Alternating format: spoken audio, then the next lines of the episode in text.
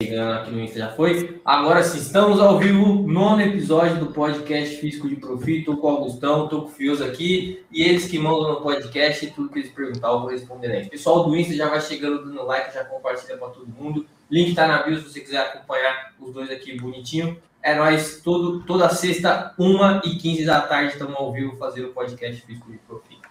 Sejam bem-vindos, passo a bola para vocês. É isso aí, Renato, gosta de dar moral pra gente, viu? Você viu, que é nossa? É, fala tu, filho. O homem tá dando moral pra gente, pô. Que é isso aí. Valeu. Honra mas tá participando aqui de mais um episódio, podcast físico de Profi. A rapaziada tá chegando aí, seja bem-vindo. E o assunto hoje, o tópico de, de, de hoje é muito importante mesmo, Natão, que é, eu mesmo vejo muito, muito garoto perguntando em relação a, ah, mano, pô, tô sentindo uma dorzinha aqui, será que eu treino hoje e tal. E aí a gente vê que muita gente tem essa noção de que isso também eu falo muito para mim, que eu fui muito assim, ter a noção de que treinar intenso é bom. E é bom, é importante você treinar intenso porque o jogo exige isso, o futebol é muito intenso. Então não tem espaço para cara mole que fica de moleza nem intensidade, sprint, volta, muda, muda de direção o tempo inteiro. Porém, você precisa ter um treino intenso, só que você tem uma semana, você tem um mês, você tem um semestre, tá, tem que estar tá treinando, você tem jogo, você tem treino, jogo, treino, jogo. É, então você precisa ter, o seu corpo tem que se recuperar para você continuar fazendo isso, não só uma vez, várias vezes. Então eu já tive isso. Por exemplo, bem recente, quando eu comecei com a, com a Joga BR aqui, Renatão, é, começou a semana mais intensa de, de treino e começou junto com o clube também, na época que fui começar com, com o clube. E aí, mano, começou, tive três treinos e, velho, já senti um resfriado forte já caiu, tá ligado? Porque não estava muito bem com a minha alimentação, que é um dos fatores também da parte de recuperação. Então é muito importante. É o que a gente fala sempre, mano. Quem se recupera mais, treina mais, evolui mais, joga mais. Então, esse assunto hoje é muito importante, não só pelo fato de ser importante, pelo fato de que poucas pessoas falam. Então, quem, quem já tá aqui já fica ligado, já manda pro, pro parceiro aí é, que joga junto com, com você aí, mano, é, para você entender um pouco mais sobre isso. E aí, o Fio, se você quiser falar, para a gente começar já a jogar uns, umas brasas para cima de Renatão aí. Bora, bora botar esse moleque para tirar dúvida, porque hoje vai ser um podcast fera, porque eu vejo muita dúvida da rapaziada é, com relação a dias de treino, né? Por exemplo, a rapaziada, por exemplo, acha que, pô, posso treinar um músculo por vários dias seguidos, é, que, que não tem problema. Alguma rapaziada, pô, tô cheio de dor, eu vou tomar um remédio aqui. A gente vai saber também quais remédios é, você a rapaziada costuma tomar e qual é o efeito deles no, no, nosso corpo. Mano, vai ser uma, uma porrada de dúvida aí pra gente tirar, que, que o Renato com certeza vai tirar de letra aí pra nós aí, Austin. Eu já tenho uma para começar aqui já, filho. Já é para começar o negócio então, de ficar então já manda já. É Relatão, ó, mano, já, já para começar, que isso aqui é recuperação muscular, então a gente vai falar so, sobre músculo, né? Mano, você tem como dar uma definição um pouco melhor do que realmente é a dor, aquela dor que, que a galera sente, o que é normal, o que é não, não é normal.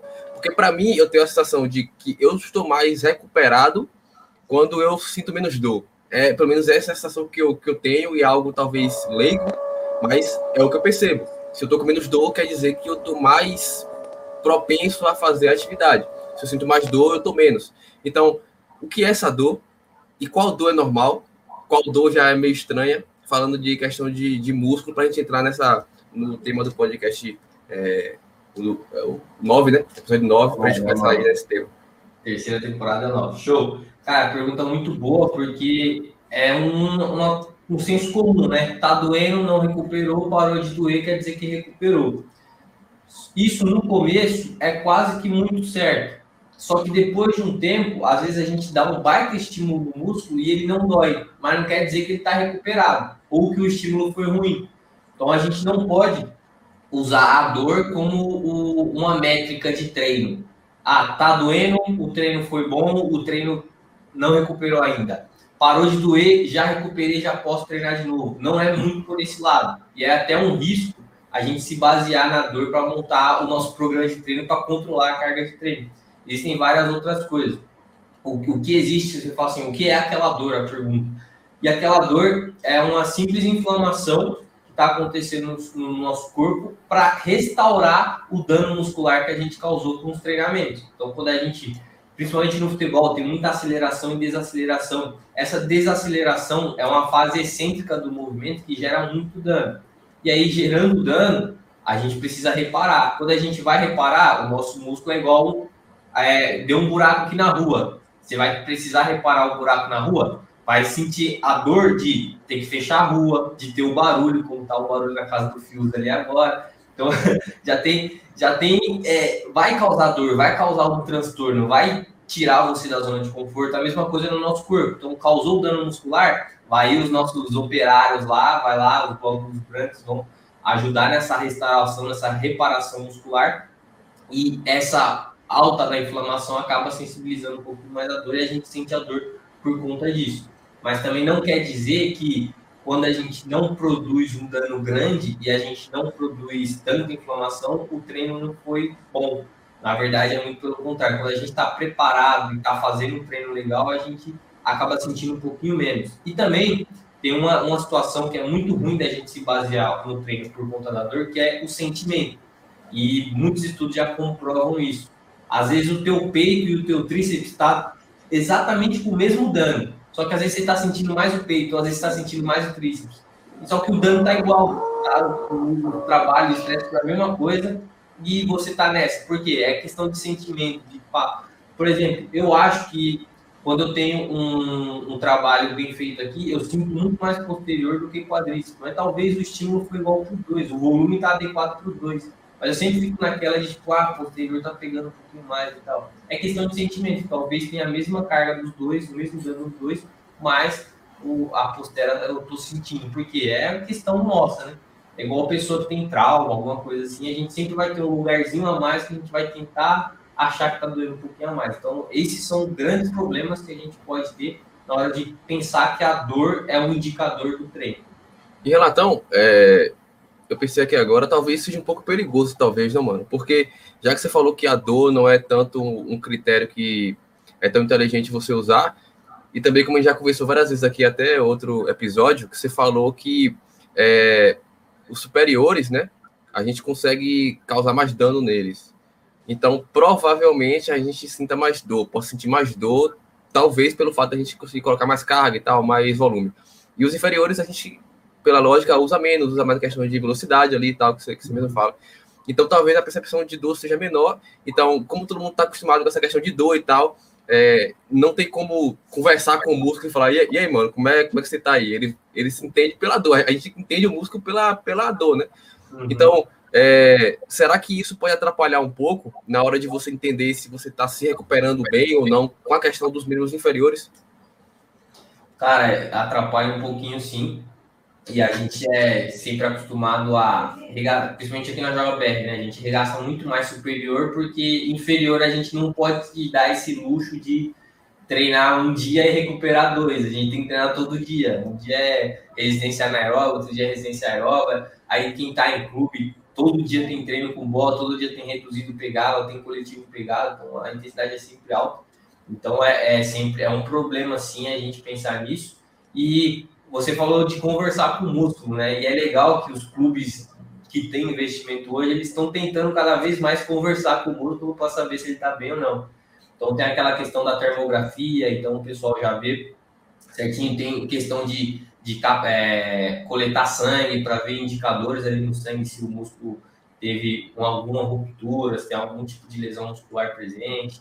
Então ele vai vendo através disso e uma coisa que a gente pode fazer, e aí é a sacada legal, que os clubes grandes fazem e a gente também faz. Mas esse vai dar um bom tela, hein, Augustão? Que os clubes grandes fazem.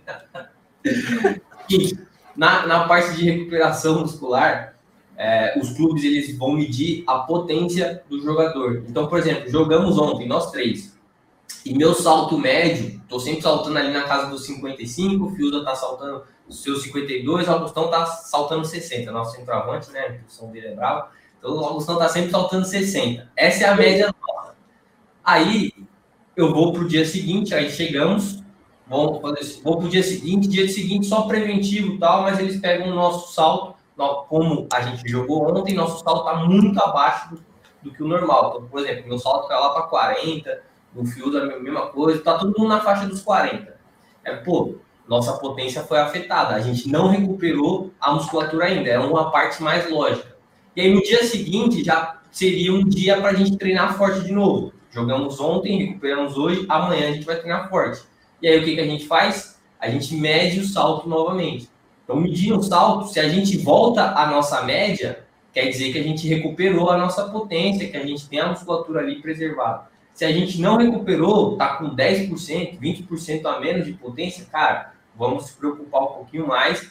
Ah, os clubes grandes, eles até pegam 5%, então se 5% está variado, eles já dão uma, uma mexida de mão ali, já dá uma controlada um pouquinho maior na carga, porque se você está 5% a menos do que você faz em média, pode ser que você tenha aí algum problema, a musculatura não recuperou. E aí, se você tá, tá na sua média normal, pode trabalhar. Se você não está nos 5%, se você perdeu 10% da sua potência, ainda não conseguiu recuperar, é melhor fazer outro tipo de treino, é melhor dar uma segurada um pouco maior, é melhor você fazer um controle de carga um pouquinho melhor e não ir a, a, a o pau de novo, fazer dano, fazer estresse na musculatura para não lesionar. Mas isso, aí, isso é uma coisa de clube, né, mano? O clube que tem estrutura, né? Para sair fazendo cada um sozinho, não, né? Que o Lucas já, já perguntou aqui, aí é bom deixar claro. Legal. Ó, então, o clube ele faz, é padrão. Então, por exemplo, o jogador chegou para treinar, ele passa por um tapetinho, vai lá, dá o saltinho dele, tudo certo. A gente vai, vai pensar um pouquinho mais em querer fazer na parede. Então, você pode ali é, todo dia fazer na parede. Só que tem alguns detalhes que a gente pode estar usando para melhorar isso. Isso quando você está jogando muito, sabe? Quando você está jogando e treinando muito, tá com demora nesse, nesse ano que a gente está vivendo, dificilmente a gente está passando por isso, né? Não tem tanta competição assim, as cargas de treino estão mais controladas. Agora, quando você tiver um pique de um brasileirão aí, quarto domingo, quarto domingo, quarto domingo, aí a gente pode pensar um pouquinho melhor. É saltar na parede. Então, jogou ontem. A, hoje, você vai lá dar um saltinho, você percebe que sua potência não está tão legal, porque você está recuperando do jogo de ontem, ou do treino pesado de ontem. Amanhã você vai lá e salta de novo.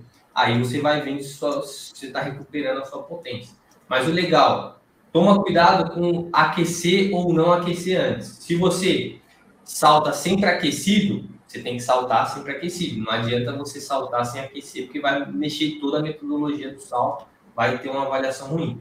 Se você é, tá, tem uma dificuldade de aquecer, às vezes não tem tempo, às vezes tem preguiça, porque não adianta. No dia da avaliação do teste, para postar lá na prova, você tá lá bonitão, você aquece, você dá a vida que você quer pegar, subir de nível e tal. Aí você vai lá, aquece pra caramba, dois, três minutinhos aquecendo. Aí no dia normal, no dia a dia, que você só quer pegar, coletar o dado, você vai lá e dá uma mexidinha, faz um skipzinho e salta. Aí já não é tão legal, porque você está comparando um salto depois de um aquecimento de 3 minutos um salto de um aquecimento de 30 segundos. Aí já não faz tanto sentido. Então você tem que ter o mesmo aquecimento sempre. Seja 3 minutos, 30 segundos ou nem aquecer. Então, por exemplo, o São Paulo, há uns dois anos atrás, ele fazia isso e não aquecia.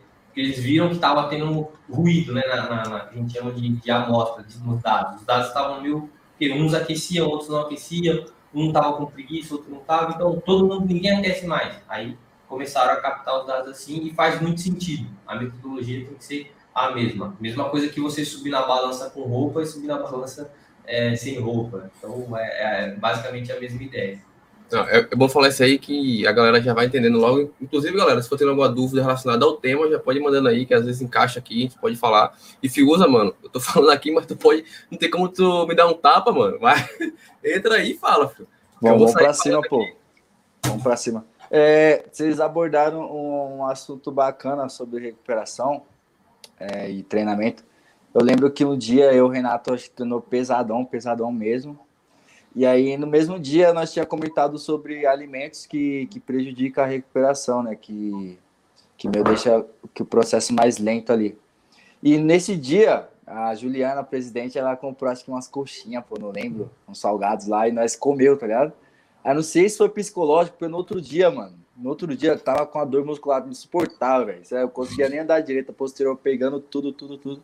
E eu queria saber, Renatão, qual é o efeito desses alimentos e quais alimentos que demoram a, a recuperação muscular ali, nego?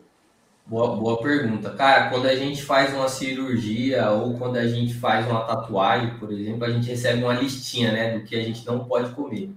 ou coloca piercing, essas coisas, e tá lá, não pode comer fritura, não pode comer alimentos gordurosos, tanto a gordura do tipo gordura da mortadela, quanto a gordura do tipo da bolacha recheada. Então, essas gorduras não pode doce, coisas ricas em açúcar, a gente tem que abrir mão para evitar uma alta indesejável do processo inflamatório. O processo inflamatório ele é importante, só que se ele não for controlado, se ele não for na medida certa, cara, é, vai, vai dar uma prejudicada. Então, quando ele aumenta muito, começa a ter aquele inchaço, começa a atrapalhar, aí vai dar ruim. Então, é bom a gente estar sempre evitando qualquer tipo de fritura, doce, bolacha recheada, é, tipos de gordura, esses alimentos processados, né, salsicha, linguiça, essas coisas, é muito, muito, muito difícil é, para o nosso corpo ter que se recuperar de alguma coisa ingerindo esse tipo de alimento dentro dele. Então, ah, complica muito, muito de verdade.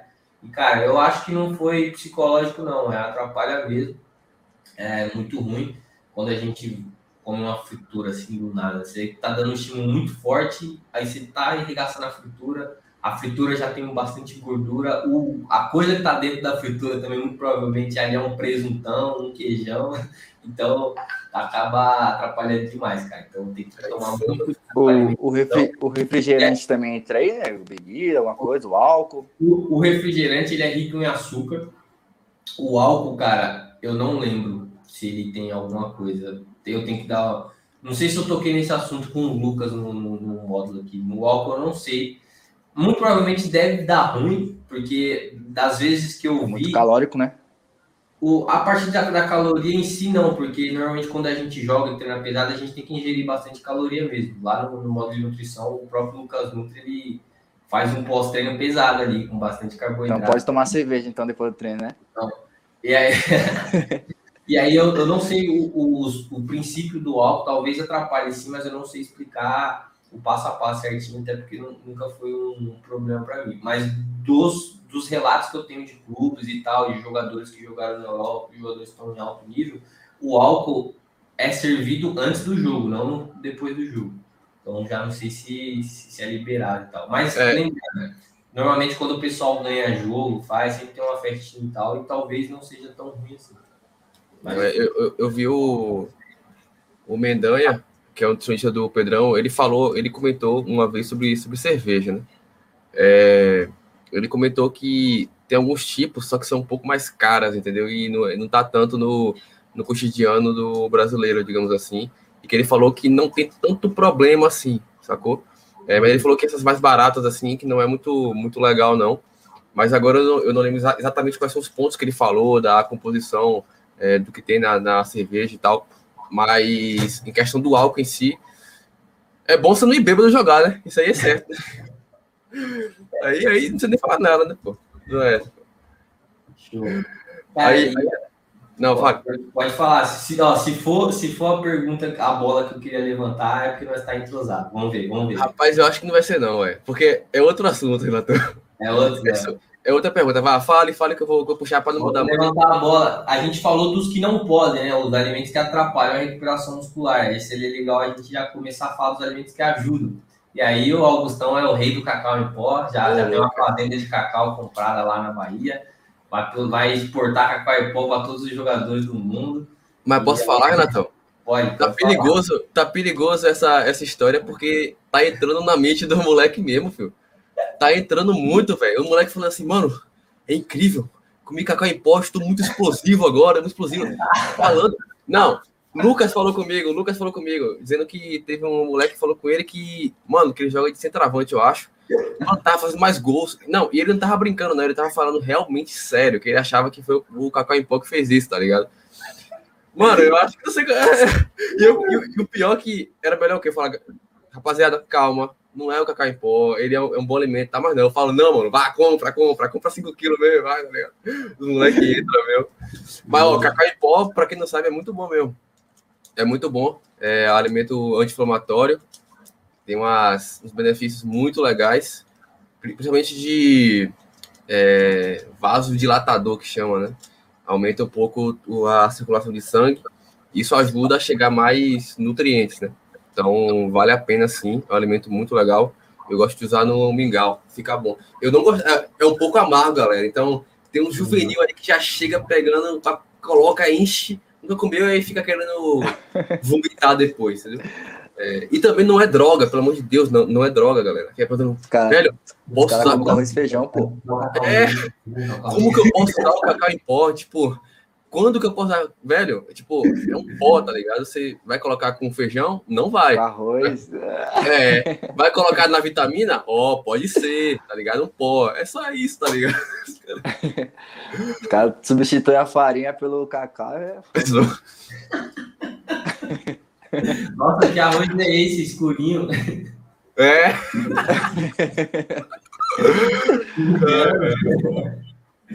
Mas Cara, é isso. Muito é bom. O, o, cacau, ele é amarguinho, sim.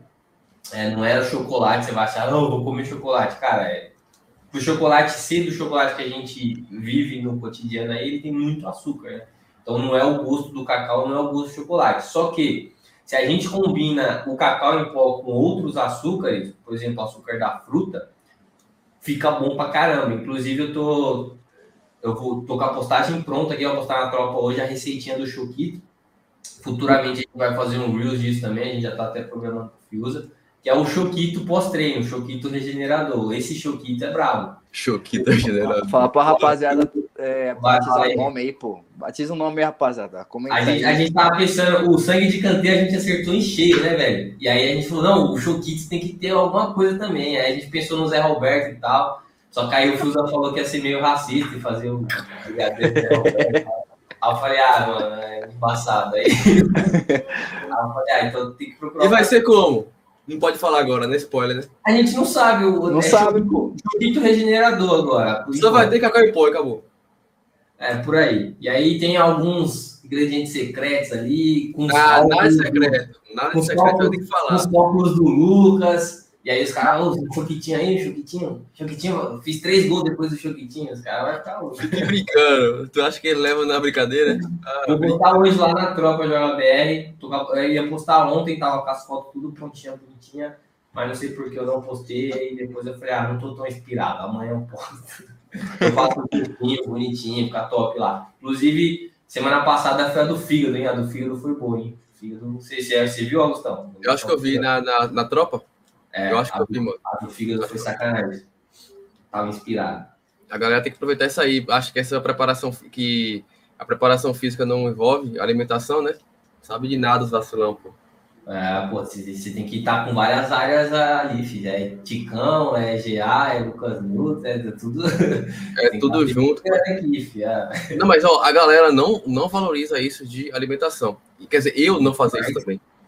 E faz muita diferença questão, mano, de energia vital, pô. Eu tô falando sério, de você se sentir vivo ali no, no dia. Pega uma, uma semana e come sua merda pra você ver.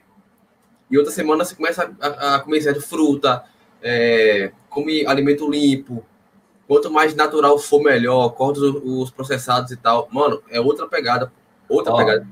Quando, quando a gente come muita besteira, primeiro que já bate o efeito rebote da insulina, já dá uma preguiça, já dá uma enhaca.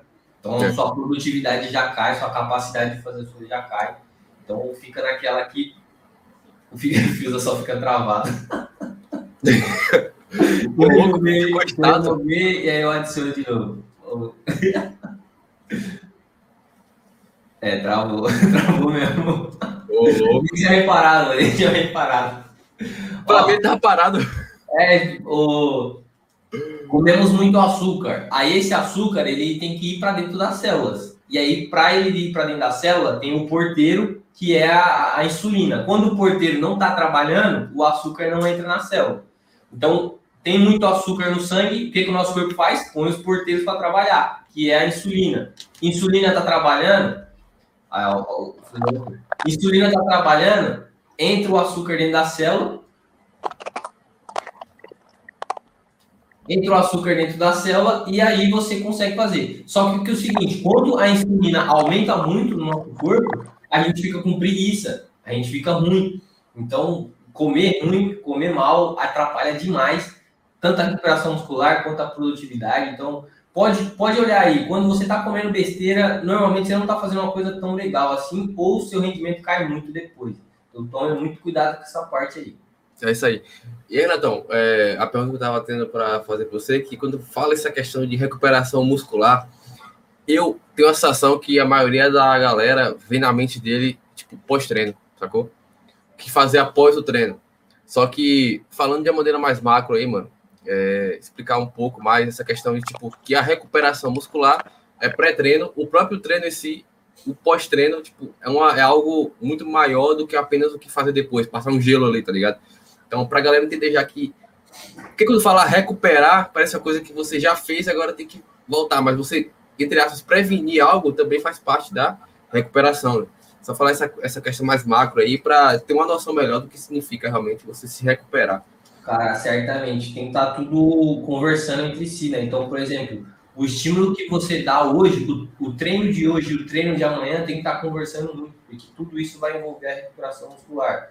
O que você comeu ontem e o que você vai comer amanhã vai resultar muito na recuperação muscular. Então tem que tomar muito cuidado com essa parte, tem que estar tudo conversando de verdade para que a gente consiga ter uma boa recuperação muscular, para que a gente consiga realmente ter resultado. E, ó, falando na mais dicas daquela lá, por exemplo, eu mesmo não estando dolorido, mesmo não estando é, um pós, on, finge que ontem eu não treinei pesado. Todo dia de manhã eu estou ingerindo ali alguns ingredientes que são antioxidantes, que são anti-inflamatórios, que vão ajudar na recuperação muscular. Então, quase todos os dias ali, de no mínimo umas cinco vezes na semana, eu estou comendo meu ovinho com a cúrcuma, com a pimenta do reino. São dicas importantes que eu peguei lá com o Lucas Nutri, que é a fonte da fonte, né?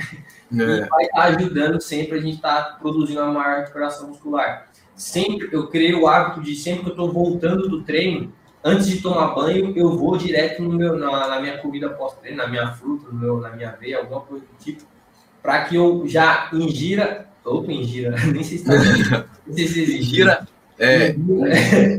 Caraca, mano. Sério, eu não sei se tá certo, mas tá bom, deixa lá. Para que eu consuma o meu é. carboidrato pós-treino lá, que tá.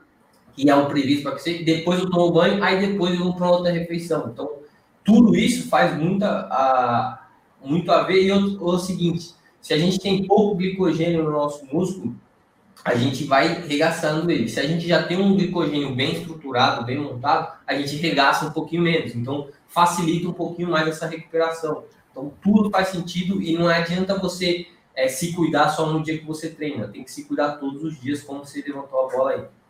Massa. E aí, mano, pô, tem uma pergunta aqui do Samuca, muito fera. Voltou aí que ele tá perguntando em relação ao gelo, Renatão. Tipo, como usar o gelo nessa questão de recuperação. É, se usar gelo demais, pode perder potência. Perguntou também sobre a compressa quente. Boa. Samuca bem avançado, Samuca é faixa marrom, né? Já bateu. Não brinca não, pai. Ele é bem avançado, então as perguntas dele são sempre muito boas e, e umas perguntas mais profundas. Seguinte, quando a gente vê sempre jogador na banheira de gelo, sempre fazendo aquilo, por que, que eles fazem aquilo? A gente, quando a gente joga, a gente tem alguns indicadores no sangue, indicadores de, e também de termografia, a própria inflamação, então em alta, e esses indicadores, eles combinam um pouco com uma má recuperação ou com uma lesão. Então, quando esses indicadores estão baixos, quer dizer que a gente está melhor recuperado. Então, é, é, bio, é uma parte mais bioquímica, de tirar o sangue, de detectar. Quando a gente faz gelo, esses indicadores descem. Mas não necessariamente o número de lesões cai, os indicadores descem. E aí fica muito hoje, na parte científica, a gente não tem a falar assim, vamos fazer o gelo porque o gelo vai diminuir o risco de lesão. Não é, não é tão óbvio assim. Então tá, tem uma, sempre uma briga do gelo, não gelo. E aí vai muito da, do jogador tomar essa decisão de querer fazer ou não. Do jogador se sentir recuperado ou não. E isso conta muito na hora da gente fazer um programa de treinamento. Então o gelo ele pode ser usado sim. Se você testar e der certo, pode continuar fazendo, não está errado. Só que é o seguinte, o gelo, ele é para você fazer ali, num cara, numa, tá na correria, um pós-jogo, você tem jogo daqui dois dias, e, ou você tem 15 dias para se preparar para um, um, outro evento, e você precisa acertar mais algumas coisas no teu treino, você precisa fazer muita coisa, aí você faz o gelo. Não é tipo assim, treinei, joguei hoje, faço gelo, amanhã descanso, treinei perna depois de amanhã faço gelo. Aí descanso um dia, no outro vou treinar a perna de novo, faço gelo. Não é isso. Por quê? Se a gente é, faz muito gelo, a gente tende a diminuir a nossa potência. Então, isso aí já é também, isso aí é, agora sim, cientificamente é um pouco mais evidenciado, a gente tem embasamento para estar tá falando. Se você faz muito gelo, o que, que você vai fazer? Você vai diminuir sua potência. Então, vamos fazer gelo hoje, aí vamos saltar, potência está menor. Vamos fazer gelo amanhã, vamos saltar, potência está menor. Então, nessa linha aí, a gente tem que tomar muito, muito cuidado, porque se você exagera no gelo, sua potência vai diminuir, sem dúvida. Aí, rapaziada que gosta de gelo, já tá entendendo melhor agora. Agora, para pancada, Renatão, como é que você iria falar essa questão de gelo? Pancada. Pancada, aí eu gosto bastante do gelo, porque aí não envolve muita coisa. A pancada, o que acontece? A gente tomou, pode ter tido alguma, algum probleminha ali na musculatura, vai precisar dessa reparação, mas a, o gelo ele vai diminuir a nossa sensibilidade de dor, né? Então a gente vai ter um pouquinho mais de facilidade de conviver com aquela dor se a gente tiver gelo. E aí faz o gelo, o gelo já contém um pouco da inflamação, então você não vai precisar ficar assim entupindo de remédio por conta daquela dor. Um gelinho ali já vai ajudar bastante. E aí você é, diminui essa dor e naturalmente você vai recuperando. Só que é o seguinte, seis horas depois do processo que gerou a inflamação, o gelo já não é tão útil é melhor você deixar o seu próprio corpo, a partir da, da, sua alimentação, da sua hidratação, cuidar daquilo. O gelo já não é tão legal. Às vezes o gelo até atrasa a recuperação. Se você ficar usando ele a seis horas depois do processo que gerou essa inflamação, essa dor. Então tome muito cuidado, essa, essa dica é muito importante. Então, por exemplo, ah, machuquei a virilha aqui, ó, última pergunta do, do Leonardo Silveira. Machuquei a virilha, fiz gelo hoje, vou fazer amanhã, vou fazer até recuperar. Talvez vai atrasar a sua recuperação por conta disso. Machuquei a virilha, pode fazer o gelo hoje, já vai dar aquela segurada na inflamação, já vai ajudar na recuperação. Mas depois dessas primeiras seis horas, deixa o nosso corpo se cuidar sozinho e ele e você, logicamente, fazendo todo o tratamento é, de, de alongamento dinâmico, de recuperação da mobilidade, de fortalecimento, para que você recupere essa musculatura e volte a jogar. O problema é passar o gelo e ficar comendo coxinha, né? Aí quebra, mano. Aí fica difícil. Não vai dar certo. Inclusive, Renato, aquilo que você falou cara do filho. Você falou que, que músculo, para recuperar, ele tem que se movimentar, né, né, mano? Não deixar paradão, né? Isso é importante também. Inclusive, queria que você falasse sobre isso também, mano. Do LX, da recuperação, né, pai? Falar um pouquinho aí da, da liberação.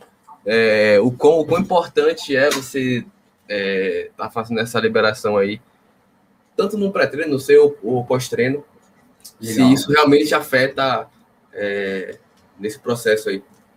Legal. Cara, normalmente quando a gente está com a, o músculo tá recuperando, a gente perde um pouquinho da nossa mobilidade, da nossa flexibilidade, a gente fica um pouquinho mais travado.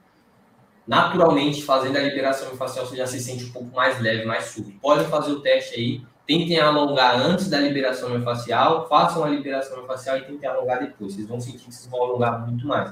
Então a gente já recupera muito disso.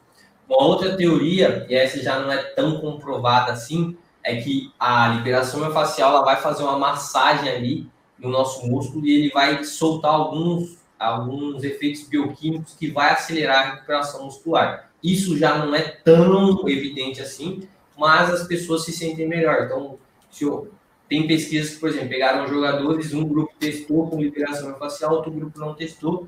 No dia seguinte, o grupo que testou estava se sentindo um pouco melhor. E isso, assim como o gelo, vale muito a pena a gente tocar nesse assunto bater essa Se você faz liberação facial e está sempre se sentindo bem, cara, continua fazendo. Mas mesmo que não seja por essa recuperação muscular, é muito importante que você faça para quê? Para que você recupere a função do teu músculo, recupere a tua mobilidade, a tua flexibilidade, porque é isso o, a liberação facial vai ajudar muito demais. E outra, quem não faz liberação facial tende a ficar um pouquinho mais encurtado, né? E tende a gerar nódulos, esses nódulos geram pontos gatilhos, pontos gatilhos geram dor, e aí você não fica com um movimento. Tanto para treinar, o movimento não fica com qualidade, tanto para jogar, você fica um pouquinho mais travado, você não consegue desempenhar o máximo, porque você não está com a qualidade de movimento em dia, então atrapalha demais.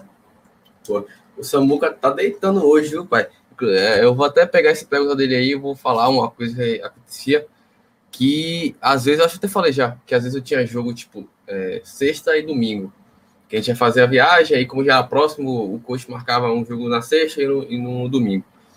Só que eu era muito burro, não sabia nem o que ele estava fazendo, porque jogava sexta, um jogo intenso, 90 minutos, No sábado, ele pegava a gente, levava a gente em um estacionamento, um parque, alguma coisa assim, botava para correr uns 10 minutinhos, pegar a bola, fazia, fazer altinha lá. Então eu falei, que merda esse cara tá fazendo aqui? Hoje é de descansar, pô. Hoje é de ficar parado e tal, que amanhã vai ter, vai ter jogo.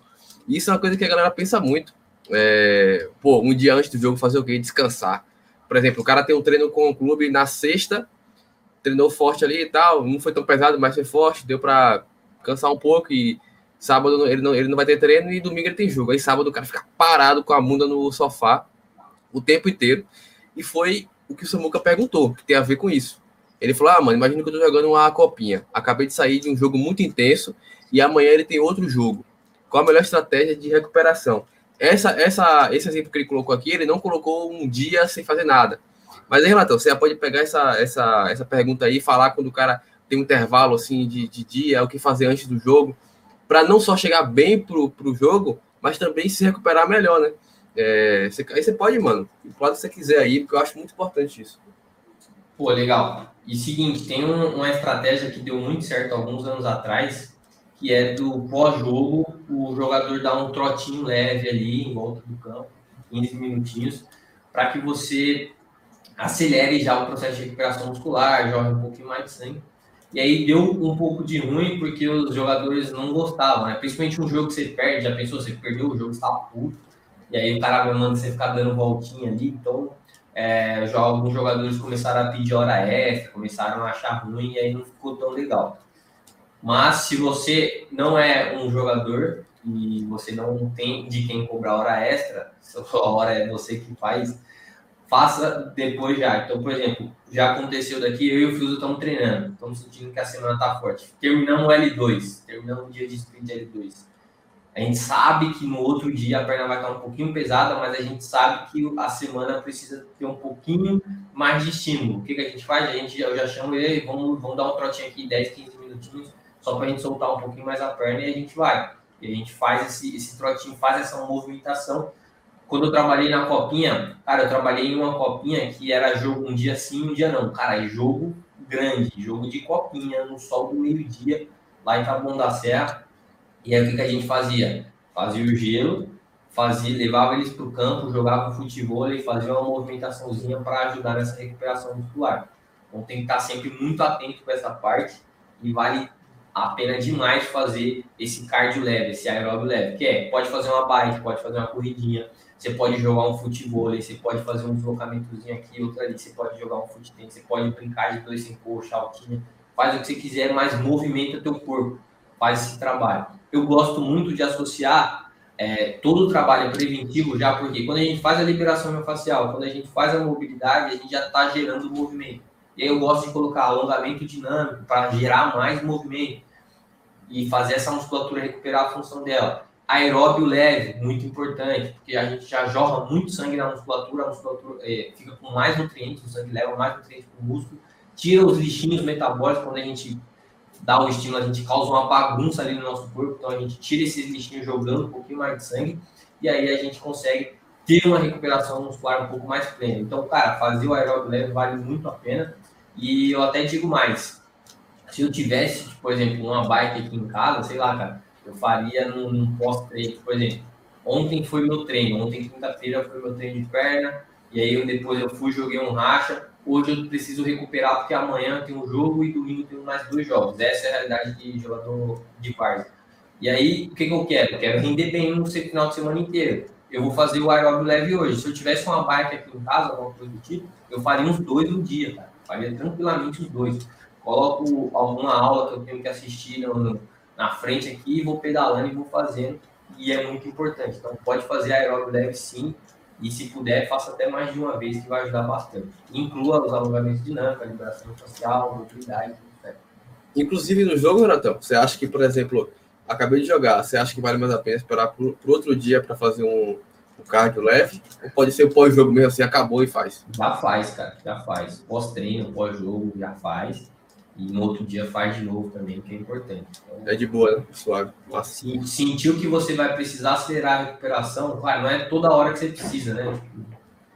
Talvez não precise, mas sentiu que você, cara, se eu não fizer nada hoje, amanhã vai estar osso. Já dá um trotinho ali, levinho, Cara, e é bem leve, assim. Quando eu falo aeróbio leve, rapaziada, é 0 a 10, uma nota 3. Então você vai correr a 30% do que você pode correr, cara. Então é bem de boa mesmo, bem na...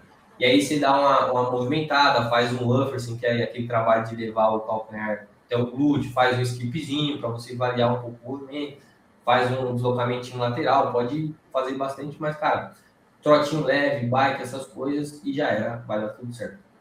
Massa. O, o Vitor perguntou aqui, o Vitor César, é a ponta legal, Renatão, que é como ele consegue identificar uma contratura e não fazer a besteira né, de colocar gelo.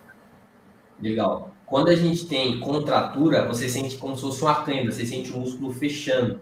Então você vai sentir isso, quando você passa a mão, você sente um nódulo, você sente o um ponto dolorido ali, é como se fosse um nozinho que criou o músculo. Ele tem as fibras assim, as fibras dos músculos são em linha reta, e aí, quando a gente contrai, as fibras se juntam. E por isso gera esse volume maior. Pensa, o músculo é assim, normal. O bíceps está alongado. Quando a gente traz aqui, o bíceps fica aquela bolinha fechada, né? Por que, que ficou aquela bolinha fechada? Porque as fibras que estavam assim, agora ficam assim. Então, ela aumentou. Isso é a contração muscular. A, a contratura, ela é meio que uma contração muscular que não volta. Então, vai ficar a bolinha ali. Ficou essa bolinha, você sabe que é contratura. Quando é estiramento, normalmente a gente sente soltando, assim, sente como se fosse uma pedrada, sente um estalinho, alguma coisa na musculatura. Então a gente sente essa ruptura. Se você não sentiu a musculatura fechando, se você não está sentindo a musculatura dura, tensa, rígida, um nódulozinho ali, muito provavelmente não é uma contratura. E ele falou um, um ponto importante, que o Victor também é aluno, já me conhece faz tempo, ele sabe que não pode colocar gelo numa contratura, porque o gelo ele vai enrijecer, né? Normalmente, quando você põe pano quente alguma coisa, você quer que solte e tal, você vai para sauna, liberar ela fora, você vai na sala quente. Quente libera, quente relaxa. Quando é gelo, gelo restringe, gelo faz essa contração. Então, colocar gelo numa contratura é ruim. E aí, colocar gelo numa recuperação muscular já é um pouco melhor. Agora, você não pode, você tem que ter o feeling de saber se tem uma contratura ali ou não. É. Então, Acho que o único jeito, Renatão, é o cara passar por todo tipo de lesão, aí ele vai entender, né? Deus é mais. Sai daí, pô. Quando, quando você sentir uma contratura, você vai saber que é uma contratura. Não, tem é, dúvida, né, mano? É, uma, é, é igual cãibra. Eu nunca senti uma cãibra pesada assim no jogo. Nossa, deu cãibra e tal. Contratura eu já senti. Mas eu já senti cãibra, tipo, aqui, assim, no frio, lá, indo pra escola. E é, é a mesma situação. É o músculo fechando, fica aquela bolinha ali então é nessa pegada. Eu já senti cãibra, filho. Cãibra. Eu tenho, eu tenho muita dificuldade com, com cãibra. É, cãibra de, mano, de pegar muito forte e não conseguir jogar mais, mano. Porque fica doendo muito, tá ligado? Vai pisar assim, você pisa. E o pior é que parece que você pisa e ela quer voltar. E fica assim, pega um pouquinho e é. volta, pega um pouquinho e volta. Mano, não dá, pô. Eu senti cãibra dormindo, velho. E é sempre panturrilha, mano. Sempre panturrilha. Panturrilha sofre. É que eu falo pros caras, panturrilha, meu irmão no jogo você não dá, não dá paz para ela, não. Tipo, tudo pauleira nela o tempo inteiro. Ô, Renatão, e na questão que até fiz puxou no começo lá, na questão de tomar remédio, é, que às vezes o cara tá com muita dor e tem gente que toma remédio, assim, como é que você, o que é que você falaria em relação a isso, mano? Cara, se é um remédio para disfarçar a dor, né, aqueles remédios para você não sentir tanta dor, talvez não tenha tanto risco assim. Talvez a gente pode trazer um médico aqui, ele vai se aprofundar um pouquinho mais. Agora, quando a gente toma o anti-inflamatório, aí a gente está pedindo para recuperar pior. Então, o anti-inflamatório ele é extremamente ruim para nossa recuperação muscular. E é normal a pessoa vai na academia, tá todo regaçado, toma aí o anti-inflamatóriozinho aí para recuperar. Aí você toma, você se sente melhor mesmo. Mas é o que? Voltando no exemplo do buraco na rua. Tem um buraco lá na rua do Fiuza. O pessoal tá trabalhando, tá fazendo barulho, fechou a rua, tá todo esse transtorno. Esse transtorno é a dor no seu corpo. O pessoal tá trabalhando para recuperar a musculatura. Quando você toma anti-inflamatório, você che... é a mesma coisa que você chegar nos caras que estão trabalhando e falar, rapaziada, segura, vamos fechar a obra aí, mas não restaurou, mas a obra tá fechada, tá parada. Então não recuperou a musculatura. Você só tirou a inflamação de lá, mas a musculatura ainda não está tão recuperada assim. Claro que quando tem uma inflamação em excesso, o médico vai receitar o anti-inflamatório com êxito, com assertividade, mas é porque ele identificou que tem uma inflamação em excesso e essa inflamação está atrapalhando o processo de recuperação. Mas não é o caso da maioria das pessoas que treinam para ser melhores no futebol. É, mano, porque, pô, é isso que eu falo, velho. Tipo, é... se o cara tá com alimentação ali, o cara tá focando em comer uma, ter uma alimentação anti-inflamatória, né? Alimentos que ajudam a reduzir a inflamação. Se o cara é, tá fazendo certinho a liberação, alongamento, aquecimento certinho e tal, busca fazer o cardio leve, eu acho que é muito difícil, mano. Se tá com volume de treino bom e tal, eu acho muito difícil o cara ter que usar um, um, um remédio em uma situação normal, assim, né? Eu acho que, geralmente é, é, é, o cara que não tá fazendo tudo certinho é, e quer consertar, né? Com algo mais, mais rápido, mas como você falou, né? Meio que ajuda, alivia, mas não tá 100% indo no, no, no cerne ali, talvez, né? Tipo, é, é. Então, é isso. Então, talvez a galera tenha que tomar um pouco mais de, de cuidado. E o, e o Andy mandou uma pergunta aqui.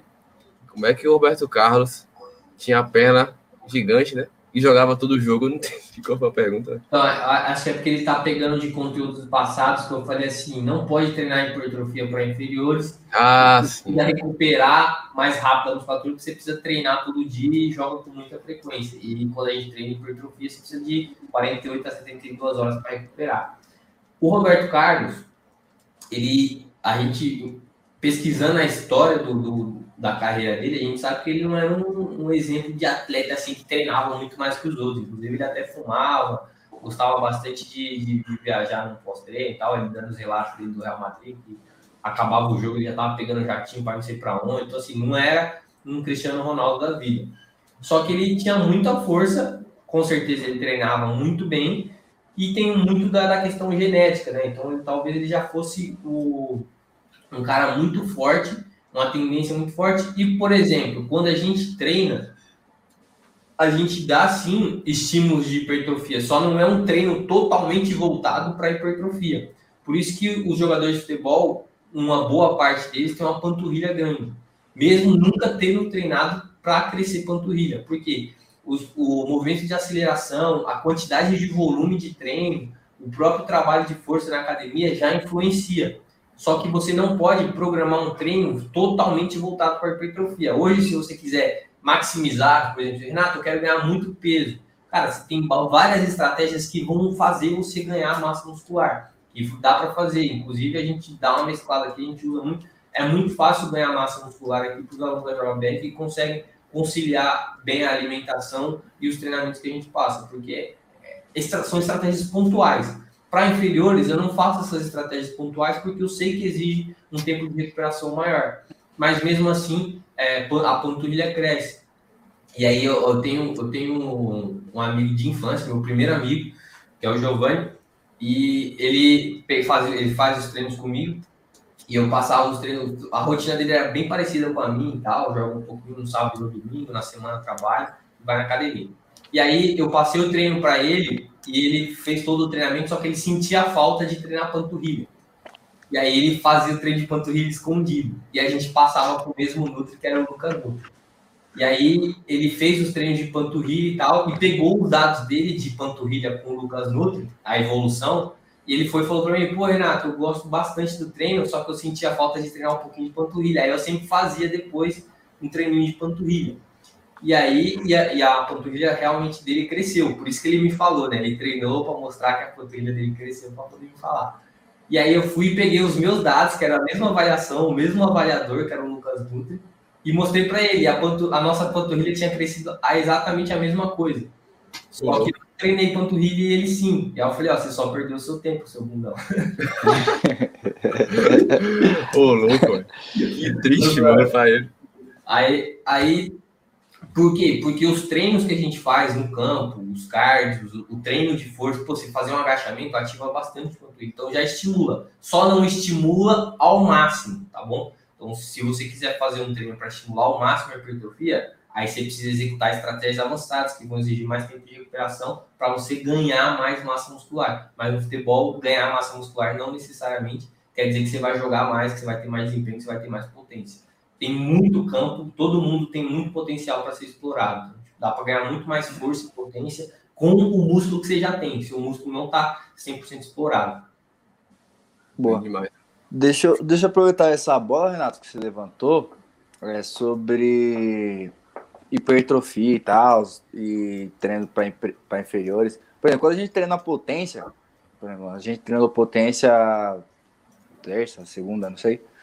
E aí no outro dia você falou, pô, é dá pra você fazer peito, porque você treinou potência para superiores, então dá pra você fazer peito. Eu queria saber, nego, o porquê, pô. O porquê dá, o porquê pode. Explica Legal. pra rapaziada aí também. Quando a gente faz um treino só de potência, a gente não danifica muito a musculatura. O, o, a adaptação que aquele treino vai causar não é uma adaptação física, morfológica, que tipo vai mudar a estrutura do músculo. É uma adaptação neural. Então a gente vai coordenar mais a relação cérebro-músculo. Então o seu cérebro vai conseguir ativar mais aquela musculatura na velocidade que você treinou. Então esse treino de potência ele, ele causa isso. Como você treinou potência e não causou tanto dano estrutural na musculatura, sua musculatura 24 horas depois está recuperada. Por isso até é a mesma linha de raciocínio que eu falo para a rapaziada que não tem muito tempo para treinar. Então, existem preparadores físicos que não tem tanto tempo para treinar potência, não dá para ele tirar o time todo levar para academia, às vezes ele está sozinho e tal, não tem como fazer muito isso. E aí, o que, que ele faz? Ele faz um pouquinho de potência todo dia. E aí, é a mesma linha de raciocínio, porque o treino de potência, ele vai causar somente os, é, o trabalho de, de coordenação cérebro-músculo.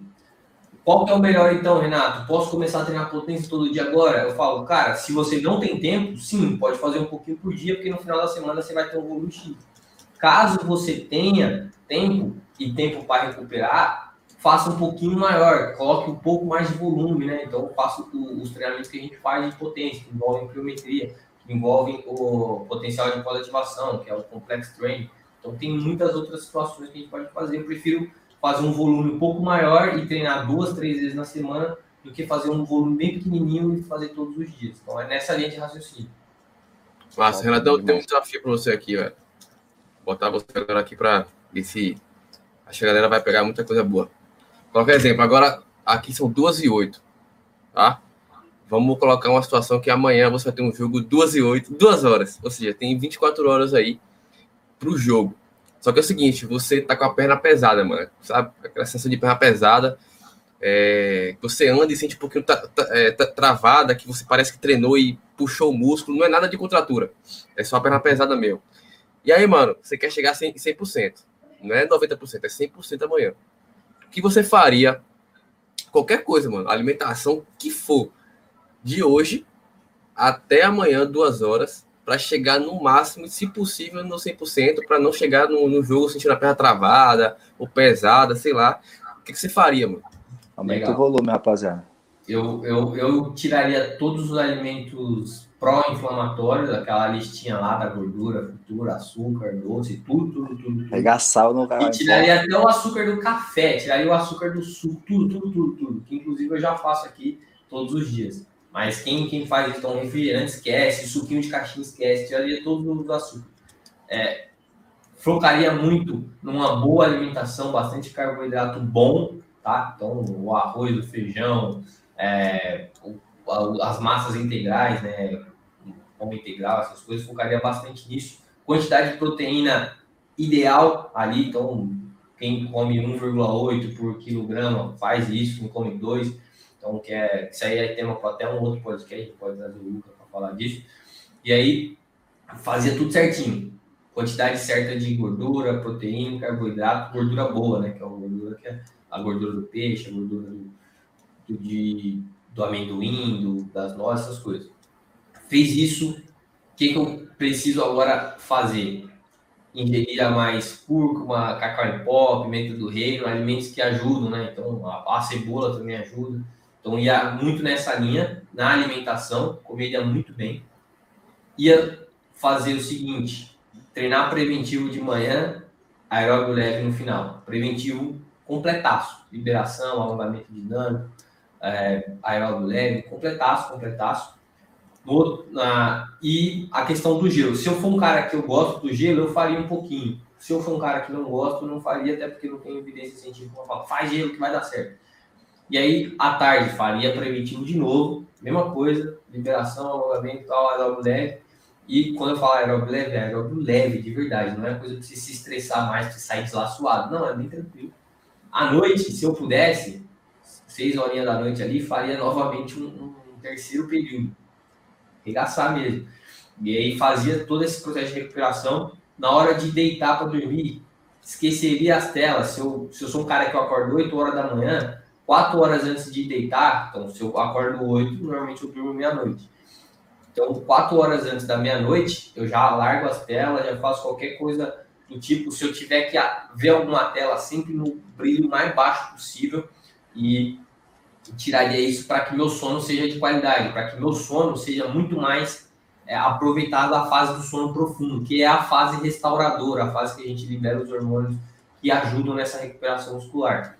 E aí eu captaria, se eu pudesse, tomaria um chá, esqueceria de tomar café, essas coisas já à noite, tomaria um chá que ajuda na, e tem que escolher o chá também, que tem chá que tem cafeína, então a gente tem que tomar cuidado. Tomaria um chazinho para apagar de verdade ali, aquela, aquela dormida que fica até uma baba assim seca. Né? aí, dormiria muito bem. Acordei, já vou fazer meu quarto, minha quarta sessão de preventivo. Aí fiz minha quarta sessão de preventivo. Se eu estiver sentindo ainda, faço novamente o aeróbio leve, aí eu vou pro jogo e seja o que Deus quiser. Bem demais. Alongava, Renatão? Dinâmico. Dinâmico ele vai ajudar. O estático, ele vai melhorar a tua flexibilidade. Então, se você está precisando melhorar a flexibilidade, o estático é a melhor opção. Agora, se você está querendo só recuperar a função do músculo, que às vezes está travado, que está mal recuperado, aí o dinâmico entra melhor em ação. Porque o dinâmico, ele já vai também movimentar ali, já vai pôr um pouquinho mais de, de ação na musculatura. Aí, rapaziada, pô, Querem mais o que agora, pô? O ouro tá aqui, pô. O ouro tá aqui, filho. Copia aí, volta a live aí, assiste. Porque ele falou de novo, copia. Que aí, mano.